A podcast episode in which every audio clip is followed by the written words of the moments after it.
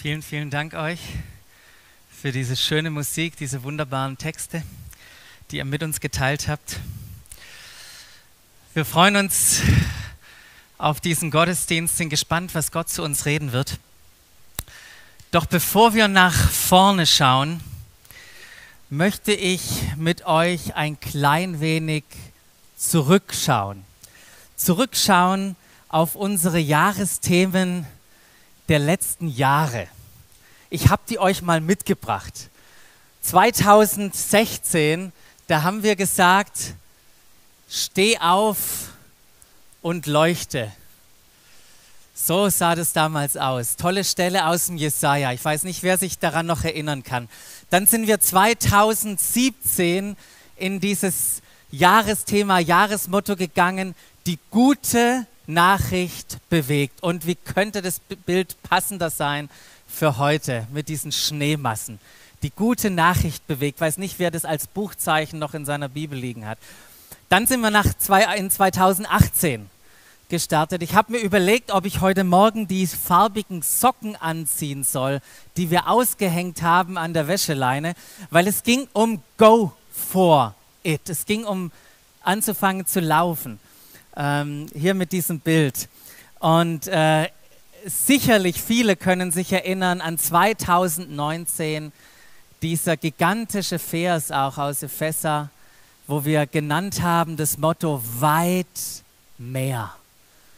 Weit mehr kann Gott tun, als wir uns vorstellen können, als wir von ihm erbitten können. Das war das Thema damals. Und letztes Jahr, Lissys hat schon gesagt am Anfang, moved by passion, leidenschaftlich leben. Das als kleiner Abriss von den letzten Jahren. Und hinter all diesen Jahresmottos stand ein Bibelvers, der uns über das Jahr hinweg begleitet hat. Und es war unbeschreiblich schön zu erleben, wie diese Verse für uns lebendig wurden. Ja, wie sie zu uns persönlich und zu uns als Gemeinde gesprochen haben in dem jeweiligen Jahr, wie sie uns ermutigt haben, wie sie uns befähigt haben und gleichzeitig auch, wie sie uns herausgefordert haben. Ich finde es eins der wunderbarsten Dinge, dass wir einen Gott haben, der zu uns spricht. Ja, Gott möchte uns seine Gedanken, seinen Willen, seine Gefühle, sein Herz offenbaren. Und er tut es mit der Absicht.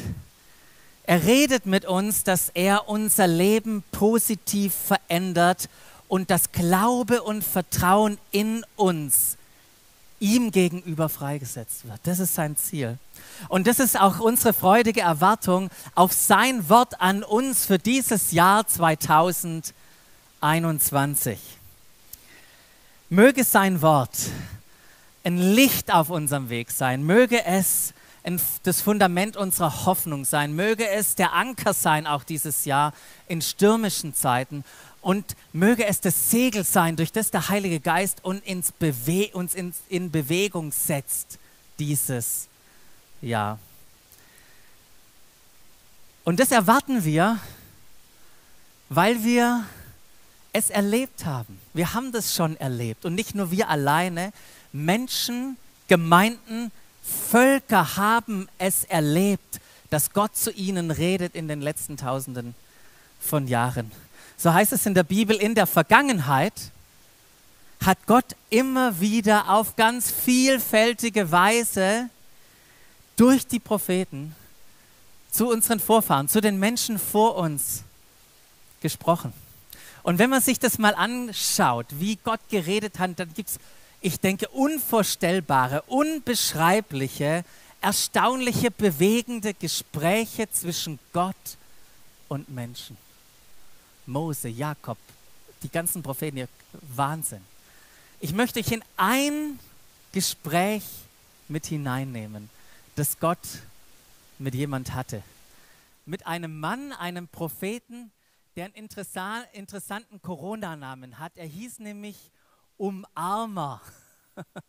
Geht irgendwie nicht mehr so. Warum Eltern ihrem Kind Umarmer den Namen gegeben hat. Aber äh, seid euch gewiss, es gibt noch verrücktere Namen in der Bibel. Umarmer und wir kennen ihn unter dem Namen Habakuk. Schon mal gelesen? Nicht so ein Buch, was man ständig irgendwie aufschlägt. Die Chancen sind ja auch gering, weil es nur so dünn ist, nur lediglich drei Kapitel. Und Gott hat ein Gespräch mit ihm vor über 600 Jahren vor Christus. Ja, also über 2600 Jahre her redet Gott mit ihm zu einer Zeit, als das Südreich noch existierte. Das Nordreich war schon eingenommen, die Leute verschleppt, Daniel und Freunde. Aber das Südreich, das existierte noch mit Königen wie Josia und Joachim. Ähm, das gab es noch. Aber die Bedrohung der Babylonier, die wuchs und wuchs an.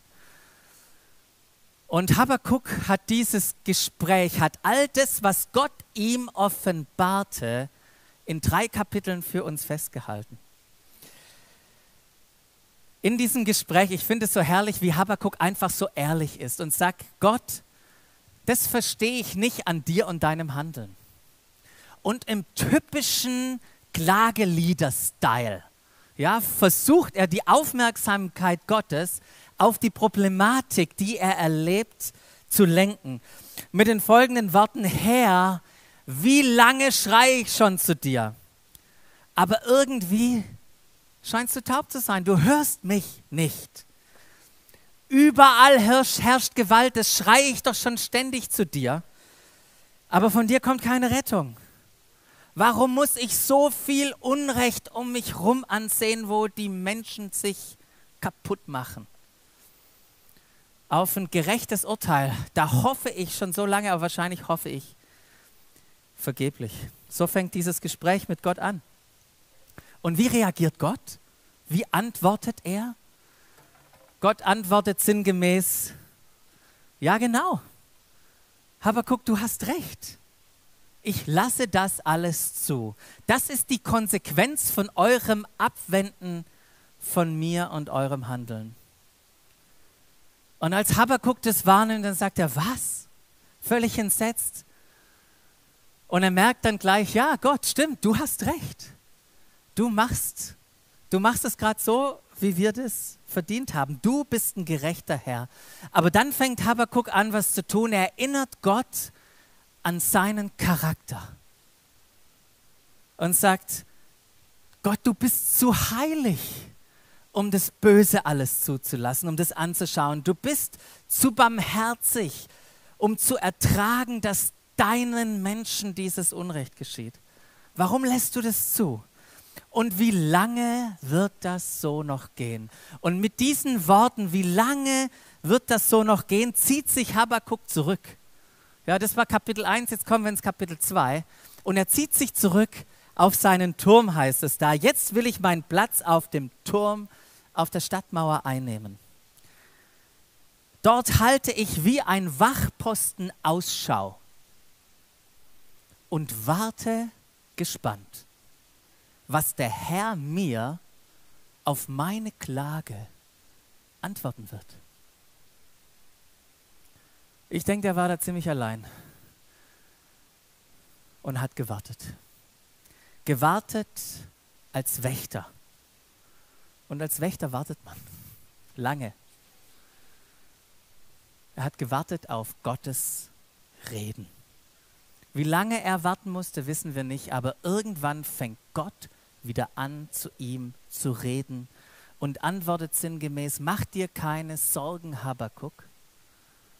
Jetzt kommt was Wichtiges. Was ich dir jetzt in dieser Vision oder Verheißung oder Offenbarung, unterschiedliche Wörter könnte man das übernennen, sage, das, was ich dir jetzt sage, das schreibe deutlich, mit deutlicher Schrift, auf Tafeln nieder. Jeder soll es sehen, der vorüberkommt. Ja, wie jeder, der beim Restaurant vorüberkommt, soll sehen, Angebot. Frische Dorade. Das gibt es bei uns in der Nähe. Das soll jeder sehen.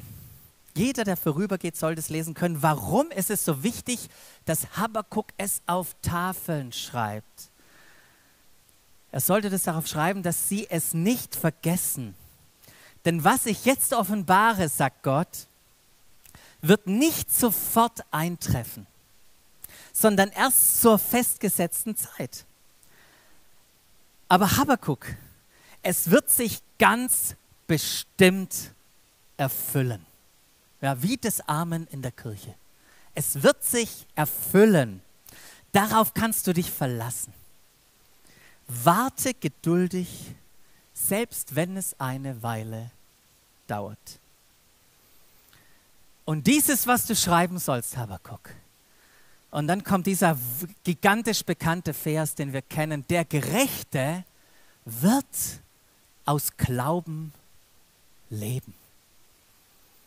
Oder auch der Gerechte wird aus meiner Treue, aufgrund meiner Treue leben. Ein Vers, den wir öfters auch bei Paulus später finden. Der Gerechte wird leben, heißt es da. Leben. Nicht nur irgendwann, sondern Leben jetzt in der Fülle hier. Das ist, was gemeint ist. Was hat Gott zu Habakkuk gesagt? Zwei Dinge. Er hat gesagt, warte und glaube. Und dann nimmt Gott Habakkuk hinein und sagt, es ist wichtig, ans Ende zu denken, das Ende in Betracht zu ziehen, wie er das auch schon mit anderen Propheten gemacht hat.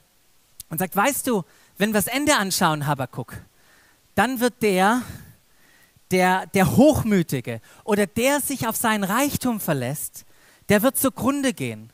Und Habakkuk, am Ende wird es so sein, dass die, die unterdrückt werden, die, die leiden, dass die am Ende ein Spottlied singen werden über ihre Unterdrücker.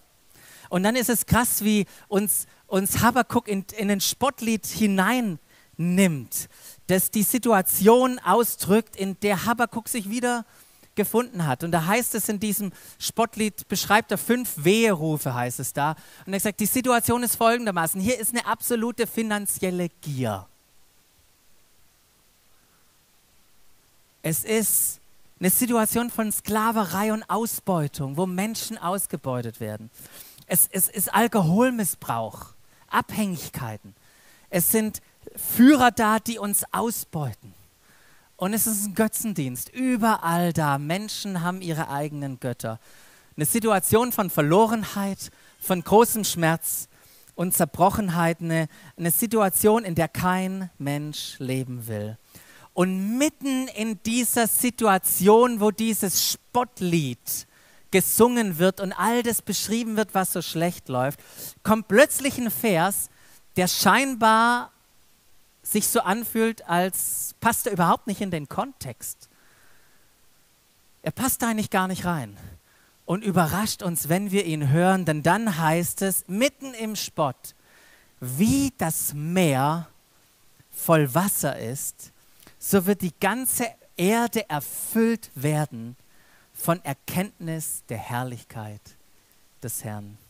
Mitten im Chaos der Erde wird etwas geschehen. Und wir werden uns den Vers gleich noch näher anschauen, aber ich finde es so interessant, was dieses Bild, was dieser Vers, diese Verheißung, diese Offenbarung mit Habakkuk macht. Habakuk lebte plötzlich nämlich nicht mehr nur im natürlichen Schauen, das alles, was er wahrgenommen hat, sondern lebte im Glauben und Vertrauen auf Gott und seine Verheißung. Das ist der Perspektivenwechsel. Und deshalb fängt Habakuk dann im Kapitel 3 ein Loblied, ein Dankgebet auf Gott an. Das Leben von Habakuk wurde durch dieses Gespräch mit Gott verändert. Und am Ende seines Briefe oder seiner, seines Buches, seines Aufschriebs, da hält er das so fest und sagt, als Gott mir dies alles gezeigt hat am Anfang, da habe ich an meinem ganzen Leib, habe ich gezittert. Ja, meine Lippen, die haben gebebt, heißt es da. Ich, ich war am ganzen, am ganzen Körper, in, in, in, mein, in meine ganzen Glieder fuhr so ein Schreck, ich konnte mich kaum auf den Beinen halten. Aber nun heißt es dann, aber nun will ich ruhig auf diesen Tag warten. Warten und glauben. Noch hatte sich die Situation von Habakkuk nicht geändert. Doch der Glaube, der machte aus dieser Verzweiflung eine Freude, eine unglaubliche Freude. Und doch kann ich jubeln, so heißt es ganz am Ende. Doch kann ich jubeln, weil der Herr mir hilft. Was er zugesagt hat, heißt es da, erfüllt mich mit Freude. Hey, das, was ich gesehen habe, das Bild, das er mir geschenkt hat, ich kann jubeln. Es wird so kommen und das erfüllt mich mit Freude. Was für ein gigantisches Gespräch hat Gott mit ihm gehabt? Was für ein Ausgang. Und warum hat Habakkuk sich gefreut? Was hatte Gott ihm nochmal zugesagt? Das hat er ihm zugesagt. Das hat er ihm zugesagt. Merkt ihr, wie das Wasser steigt? Je nachdem, welche Höhe ihr habt. Wie das Wasser steigt, wie das Wasser kommt, wie die Herrlichkeit Gottes die Erde erfüllt, wie das Wasser den Meeresboden. Interessant ist, wenn wir in die Bibel hineinschauen, dass Habakkuk nicht der Einzigste ist, zu dem Gott auf diese Weise sprach. Er war Teil eines ein ganzes Prophetenchors, die alle das gleiche Lied gesungen haben. Ja, wenn wir Jesaja anschauen, dann sehen wir sogar den gleichen Vers in Jesaja stehen, Kapitel 11. Und Jesaja, da finden wir so, so viel mehr. Es gibt diese, diese berühmten Kapitel 40 bis 55 von Jesaja, die uns hineinnehmen in das, was Gott tun wird, was er prophezeit, was geschehen wird in dieser Welt. Und auch ganz am Anfang heißt es da, denn die Herrlichkeit des Herrn soll offenbar werden. So startet Jesaja in Kapitel 40. Und wie macht Gott es? Und lest es mal nach wie Gott es macht. Gott wird die Götzen umschmeißen, heißt es da. Und dann kommt dieser Gottesknecht, gemeint ist Jesus. Der wird sterben und auferstehen. Und damit wird Gott den Bund mit seinen Menschen erneuern und dadurch die ganze Schöpfung wiederherstellen. Und wisst ihr was? Jeder ist eingeladen zu kommen. Alles umsonst. Wer Durst hat, der trinkt. Wer isst, wer Hunger hat, der isst. Ein gigantisches Bild, das, wo uns die Propheten mit hineinnehmen, dass Gott Gottes Herrlichkeit, Gottes Gegenwart wiederkommen wird, so wie er die Stiftshütte erfüllt hat und später im Tempel war, so wird er wiederkommen. Aber wisst ihr was, er wird nicht nur im Tempel sein. Das, was die Propheten schon gesehen haben, war, dass Gott nicht nur im Tempel wohnt, sondern dass er die ganze Erde, die ganze Welt, die ganze Schöpfung erfüllen wird mit seiner Herrlichkeit. Herrlichkeit. Was für ein Bumm, großes Wort, oder? Wenn ihr euch die Bibel aufschlagt, könnt ihr das über 500 Mal entdecken. Es ist eines der zentralen Begriffe in, in der Bibel. Herrlichkeit ist, ist aber nicht so wie so ein Gegenstand, auf dem du gerade sitzt, so ein Stuhl oder ein Tisch oder wie dein Auto draußen, das man gut beschreiben kann und am Ende hast du ein einigermaßen klares Bild von dem beschriebenen Gegenstand in deinem Kopf. Mit Herrlichkeit ist es anders. Das kann man nicht beschreiben. Man kann es auch nicht malen, man kann es auch nicht fotografieren. Es ist nicht in einem Bild abzubilden. Nicht mal dieses grandioseste Musikstück von Händel ja, Messias. Glory of God für die Insider. Nicht mal dieses Lied kann Herrlichkeit fassen. Ja, Händel hat einen fabelhaften Job gemacht. Aber es war ihm nicht mal möglich, einen Tropfen zu fangen, aufzunehmen von dieser unglaublichen Herrlichkeit, die wie ein niemals endender Ozean ist. Nicht mal einen Tropfen. Herrlichkeit ist manchmal wie so eine Wolke, die man sieht und man versucht sie, erstmal man versucht eine Wolke zu greifen anzufassen. Herrlichkeit ist nicht ein Teil von Gott. Herrlichkeit ist alles, was Gott ist. Wisst ihr, bei den meisten biblischen Themen funktioniert ja die Strategie ganz gut. Man geht an ein paar Bibelstellen hin und dann hat man so ungefähr eine einigermaßen gute Vorstellung von diesem Thema. Und mit Herrlichkeit ist es anders. Man kann an ein paar Bibelstellen hingehen und trotzdem hat man nur eine vage Vorstellung, weil Herrlichkeit so viel mehr ist. Das hebräische Wort, das wir da finden für Herrlichkeit, ist das Wort Kabot. Es bedeutet so viel wie Gewicht, wie etwas mit Bedeutung, etwas, was nicht zu ignorieren ist. Ja, etwas, was nicht zu ignorieren ist, ist ein, ein neugeborenes Kind in einem Raum und alle sind versammelt. Ist nicht zu ignorieren. Wenn du in der Natur unterwegs bist und da ist dieser, dieses Bergmassiv, dieser Gipfel, ist nicht zu ignorieren. Genauso wenig wie ein Elefant im Porzellanladen. Der ist nicht zu ignorieren. Der fällt auf. Der hat Gewicht. Ja. Herrlichkeit zu beschreiben ist ungefähr so wie Schönheit zu beschreiben. Helf mir mal, wie würdest du das machen? Wie beschreibst du Schönheit?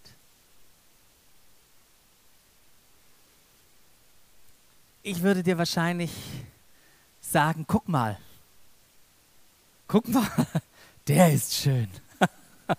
Oder das ist schön. Und was ich mache, ist, ich nehme nur einen Gegenstand mir zur Hilfe, der, der Schönheit versucht auszudrücken. Und genauso können wir das mit Gott machen. Das volle Gewicht des Wesen Gottes, das wird sichtbar durch all seine Güte und Treue, durch all seine Ich bin Aussagen, die Gott über sich selber sagt, durch all seine Macht und Kraft, durch all seine Kreativität, durch all seine Herrlichkeit, Gerechtigkeit und Liebe. Gott ist herrlich in all seiner Größe, herrlich in all seiner Schönheit, herrlich in all seinen Wegen und Handlungen. Seine Herrlichkeit ist unbeschreiblich, unvergleichbar. Alles an Gott ist herrlich und deshalb ist er auch der Einzige, der unsere Anbetung verdient, der unsere Liebe empfängt. Herrlichkeit inspiriert und belebt. Herrlichkeit erfrischt unsere Seele. Herrlichkeit lässt uns erkennen, wozu wir geschaffen sind. Herrlichkeit gibt uns, was wir brauchen. Herrlichkeit verbindet uns mit Gott. Herrlichkeit ist, was Gott von Herzen mit uns teilt. Und wisst ihr, was das klarste und greifbarste Bild von Herrlichkeit ist? Zusammengefasst in der Person Jesus. Jesus. Ja, wir haben gehört, dass Gott in der Vergangenheit zu uns gesprochen hat auf vielfältige Weise durch die Propheten. Aber dann heißt es jetzt aber, am Ende der Zeit hat Gott durch seinen eigenen Sohn zu uns gesprochen. Der Sohn ist der bestimmte Erbe aller Dinge. Durch ihn hat Gott die Welt erschaffen. Und dann heißt es, er ist das vollkommene Abbild von Gottes Herrlichkeit, der unverfälschte Ausdruck seines Wesens. Keine falsche Note? Was wir an Jesus sehen, ist tatsächlich Gott. Deshalb konnte auch der Jünger Johannes, nachdem er mit Jesus unterwegs war, nachdem er alles mitbekommen hat, wer Jesus ist, am Ende in seinem Evangelium schreiben, im ersten Kapitel, er ist tatsächlich das Wort, das Mensch wurde, unter uns lebte. Und wir sahen seine Herrlichkeit, eine Herrlichkeit voller Gnade und voller Wahrheit, wie nur er sie als einziger Sohn besitzen kann, der vom Vater kommt. Sein ganzes Leben wie er gelebt, wie er geliebt, wie er gelehrt, wie er ermutigt, wie er gedient, wie er gestorben, wie er auferstanden ist. Das alles zusammen in Summe ist Herrlichkeit. Und wisst ihr, was wir vorhaben? Ab nächsten Sonntag werden wir in eine Serie reingehen, wo wir uns mit Jesus beschäftigen. Genauer gesagt mit Begegnungen, die Menschen mit Jesus hatten und wo sie an, durch ihre Begegnung an einen Punkt gekommen sind und gesagt haben, hey, das begeistert mich an dir, Jesus. Da sehe ich Herrlichkeit in dir. In der Vorbereitung auf die Predigt und dieses Jahr, da ist in mir eine große Sehnsucht nach Herrlichkeit geweckt worden eine Sehnsucht nach Herrlichkeit. Ich möchte mich eigentlich nicht mehr mit wenig zufrieden geben. C.S. Lewis hat das mal so formuliert, in einem Bild gepackt, wie man sich mit wenig zufrieden gibt. Und das Bild ist, dass ein Kind da sitzt im Dreck und mit Schlamm spielt, weil es sich den Urlaub am Strand nicht vorstellen kann. Wisst ihr was? Ich kann mir den Urlaub am Strand vorstellen. Du dir auch? Und das erweckt in, erweckt in mir eine Sehnsucht. Eine Sehnsucht, wirklich am Strand zu sein, am Strand zu spielen. Deshalb ist Herrlichkeit sehen. Das ist ein tiefer Wunsch in mir. Ein tiefer Wunsch und eine Sehnsucht in mir für dieses Jahr. Aber lass uns nochmal zurückgehen zu unserem Vers. Wie das Meer voll Wasser ist, so wird die ganze Erde erfüllt werden von der Erkenntnis der Herrlichkeit des Herrn. Was bedeutet es, dass die ganze Erde erfüllt ist von der Erkenntnis der Herrlichkeit des Herrn? Wir werden das im Laufe des Jahres noch entfalten, aber was herrliche Momente tun, ist, sie verändern die Atmosphäre. Du bist in diesem Konzert und, und hörst diese gigantische Musik und du gehst, gehst verändert raus. Du erlebst Frieden, eine Freude. Und das ist genau auch das, wenn wir Herrlichkeit Gottes erleben. Sie schaffen einen Frieden. Sie schaffen eine Freude. Sie schaffen eine Gerechtigkeit. Reich Gottes wird erlebbar für uns. Kannst du dir das vorstellen? Wenn die Herrlichkeit Gottes die Erde erfüllt, die unterschiedlichen Bereiche und Orte, wo du zu Hause bist, in denen du lebst.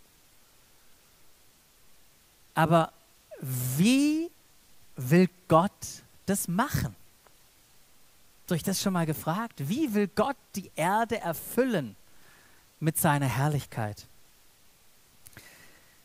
Ich möchte euch noch am Ende kurz zurücknehmen an den Beginn der Schöpfung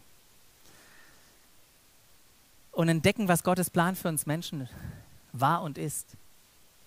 Gott hat eine herrliche Umgebung geschaffen. Und dann hat er den Menschen erschaffen, als sein Gegenüber für Beziehungen, hat den Menschen erschaffen in seinem Bilde, ihm gleich, nach seinem Ebenbild. Und was bedeutet das? Das bedeutet, dass wir als Menschen, weil wir in seinem Bilde geschaffen waren, die Herrlichkeit Gottes ihn selber wiedergespiegelt haben. Und das hat bedeutet, dass dort, wo wir Menschen waren oder die Menschen waren, Gottes Herrlichkeit Gott selber offenbar wurde. Und erinnert euch an das Ziel das Gott hatte, dass die Menschen die ganze Erde füllen sollten, in seiner Art regieren sollten über diese Erde. Und in dieser Weise wäre es ganz natürlich passiert, dass die Erde voll geworden wäre mit der Zeit, mit der Herrlichkeit Gottes. Leider haben die Menschen die Herrlichkeit Gottes verloren. Das wissen wahrscheinlich die allermeisten hier im Raum. Doch die, doch die Sehnsucht, obwohl wir sie verloren haben, Herrlichkeit, die Sehnsucht nach Herrlichkeit haben wir Menschen nicht verloren. Deshalb werden wir angezogen von diesen schönen Dingen. ja, von Musik und von Kunst und von leckerem Essen und für die Männer von richtig schönen Autos. Aber nicht nur werden wir angezogen von schönen Dingen, wir schauen auch äh, oder wir suchen auch Herrlichkeit für uns, Bestätigung, Bewunderung.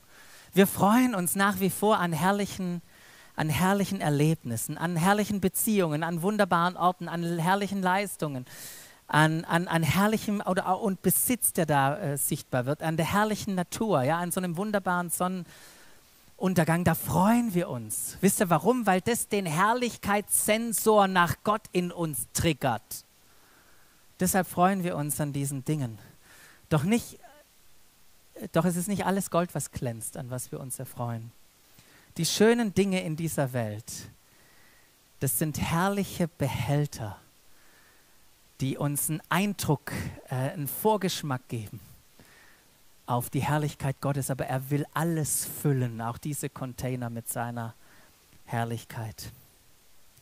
Gott hatte damals zu Habakkuk in, in dieser Vision, in dieser Verheißung, als er ihm all das gezeigt hat, gesagt, dass es nicht sofort eintreten wird, sondern erst zu einer festgesetzten Zeit. Und dann heißt es mal in der Bibel im Galater, als aber die Zeit erfüllt war, sandte Gott seinen Sohn. Deshalb brauchen wir auch nicht mehr auf irgendwelche Tontafeln schauen. Wir können jetzt auf Jesus schauen. Gottes Verheißung ist in Jesus, wie alle Verheißungen, anderen Verheißungen auch in Jesus erfüllt worden. Jesus offenbarte sein ganzes Leben lang die Herrlichkeit Gottes. Doch es gab am Ende diesen Moment, am Kreuz und in der Auferstehung, wo es so eindrücklich war, wo dieses, dieser Charakter Gottes, sein Wesen so eindrücklich für uns gezeigt wurde. Aber es wurde nicht nur uns die Herrlichkeit gezeigt, sondern durch das Kreuz und die Auferstehung ermöglichte uns Jesus auch das, was schon von Anbeginn der Zeit sein Plan war. Und wisst ihr, was das ist? Was sein Plan war? Paulus redet davon in Römer 8 und sagt, schon von Anbeginn der Zeit habe ich bestimmt, war, war mein Verlangen danach, mit jedem Menschen zusammen zu sein. Das ist die Bestimmung jedes Menschen. Das habe ich, hab ich mir ersehnt. Und jeder Mensch ist deshalb auch bestimmt, heißt es da, ähm, dass sie gleich sein sollten dem Bilde seines Sohnes. Damit er der Erstgeborene, so wie das Johannes auch geschrieben hat, der einzige Sohn, dass der Erstgeborene nun viele Brüder und Schwestern hat. Das war die Idee Gottes, die, aber die er aber vorherbestimmt hat, heißt es da. Die hat er auch berufen. Die er aber berufen hat, die hat er auch gerecht gemacht. Die, aber, er, die er aber gerecht gemacht hat, die hat er auch verherrlicht. Was für ein wunderbar kompliziertes Lutherdeutsch das ist. Gell? Was aber Luther hier ganz am Ende sagen möchte, ist, dass all das der Plan Gottes war, dass Jesus uns Anteil an seiner Herrlichkeit geben möchte. Wisst ihr, Herrlichkeit soll nicht vor unseren Augen nur offenbart werden, sondern auch in uns. Gott, wollte nicht nur, dass seine Herrlichkeit allein in Jesus wohnt, sondern dass sie in jedem Menschen wohnt, die ihm folgt, die ihn liebt, die sein Leben, äh, die in seinem Leben ihm vertraut. Das ist, was Jesus übrigens auch gebetet hat in diesem bekannten hohenpriesterlichen Gebet in Johannes 17. Da heißt es, Vater, die Herrlichkeit, die du mir gegeben hast, die werde ich ihnen weitergeben, die habe ich ihnen weitergegeben. Jesus hat seine Herrlichkeit mit uns geteilt haben wir das verdient? Nein, wir haben es nicht. Er hat es aus Gnade, aus seiner Güte heraus getan. Und jetzt, und das ist doch dieses, dieses Faszinierende, dass wir jetzt wieder, wie damals schon gedacht, Herrlichkeit in uns tragen. Aber wisst ihr, dass wir die Herrlichkeit nicht nur für uns in uns tragen? Das ist nicht die Idee, dass wir die irgendwie verstecken. sondern dass wir jetzt hinausgehen und sie zeigen. Sein Plan hat sich nicht verändert, seine Stimmung, Bestimmung für uns hat immer noch Bestand. Wir sind eingeladen und berufen, jetzt die Herrlichkeit Gottes wiederzuspiegeln, sie zu verdeutlichen, sie sichtbar und erlebbar zu machen für andere Menschen. Das ist der Weg, wie Gott seine Schöpfung wiederherstellen möchte. Und was hat er uns dafür in unser Herz und unseren, unsere Hände gelegt? Wir wissen das, es ist Glaube, Liebe und Hoffnung. Die dürfen wir jetzt in diese Welt hineinnehmen, sodass am Ende wie das Meer voll von Wasser ist, Gottes Herrlichkeit den ganzen Erdboden bedeckt. Dieser Vers, der wird uns in diesem Jahr als Doxadeo Stuttgart und in allen anderen Doxadeo Städten begleiten. Wir möchten Herrlichkeit sehen. Wir möchten Herrlichkeit sehen. Das ist unser Jahresmotto für 2021. Und wenn wir dieses Jahresmotto vor Augen haben, jetzt, wenn wir das sehen, ja, dieses Licht, das sich durchbricht, dieses Wasser, das anfängt, diese Erde zu füllen, dann, dann haben wir drei Aspekte im Kopf, im Herzen. Das erste ist, wir sehnen uns danach, Herrlichkeit Gottes in all ihrer vielfältigen Weise, in ihrer Schönheit neu zu sehen und zu entdecken. Wir wünschen uns, dass wir diese Momente des Staunens haben über Jesus und den Vater. Das ist der erste Aspekt. Der zweite Aspekt ist, dass wir weiter hineinwachsen möchten in dieses Verständnis, was es bedeutet, Anteil an der Herrlichkeit Gottes zu haben. Was das bedeutet für uns als, als Söhne und Töchter Gottes reif zu leben. Ein Aspekt der Jüngerschaft, der Entwicklung, des Reifens für uns. Und das Dritte ist, dass wir beten, dass die Herrlichkeit Gottes zu sehen ist. In unserer Familie, bei unserer Arbeit, in unserem Freundeskreis, beim Sportverein, wo wir sind, überall dort, wo Gott uns hingestellt hat. Mögen wir dort Herrlichkeit sehen als dritten Aspekt. Wir möchten uns eine Zeit nehmen, wo wir offen sind, dass Gott zu uns reden kann. Ja, Gott redet heute Morgen zu dir. Bist du mit den Worten Habakkuks gestartet in dieses Jahr? Herr, warum? Wo ist deine Hilfe? Wie lange noch? Bei Habakkuk haben Glauben und Vertrauen in Gott und in seine Verheißungen, seine Verzweiflung in Freude umgewandelt.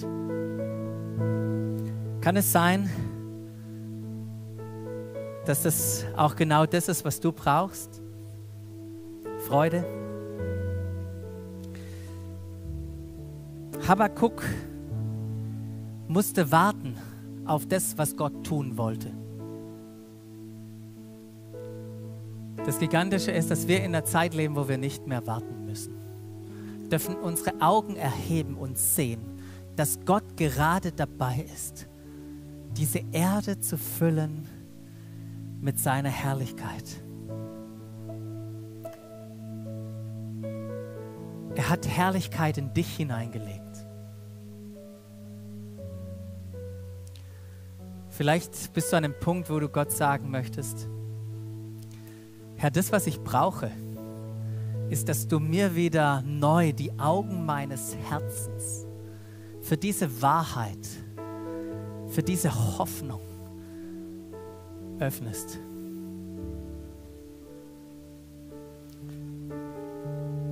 Habakkuk hat gejubelt, hat sich gefreut auf das, was kommt. Erfüllt es, was Gott gerade tut auch dich mit Freude? Möchtest du Teil davon sein, dass er es durch dich tut?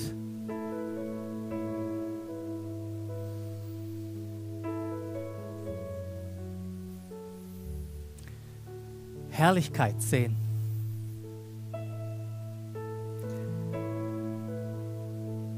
Herrlichkeit sehen. Können wir mit dieser Erwartung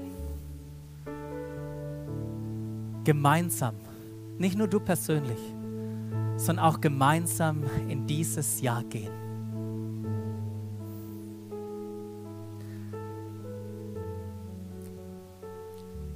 Ich möchte dich einladen, während jetzt Silke einfach noch ein bisschen spielt, dass du anfängst mit Gott einfach zu sprechen. Diese Fragen, die ich gerade auch genannt habe. Was möchtest du Gott sagen? Habakkuk hat gezeigt, wir können mit allem zu Gott kommen.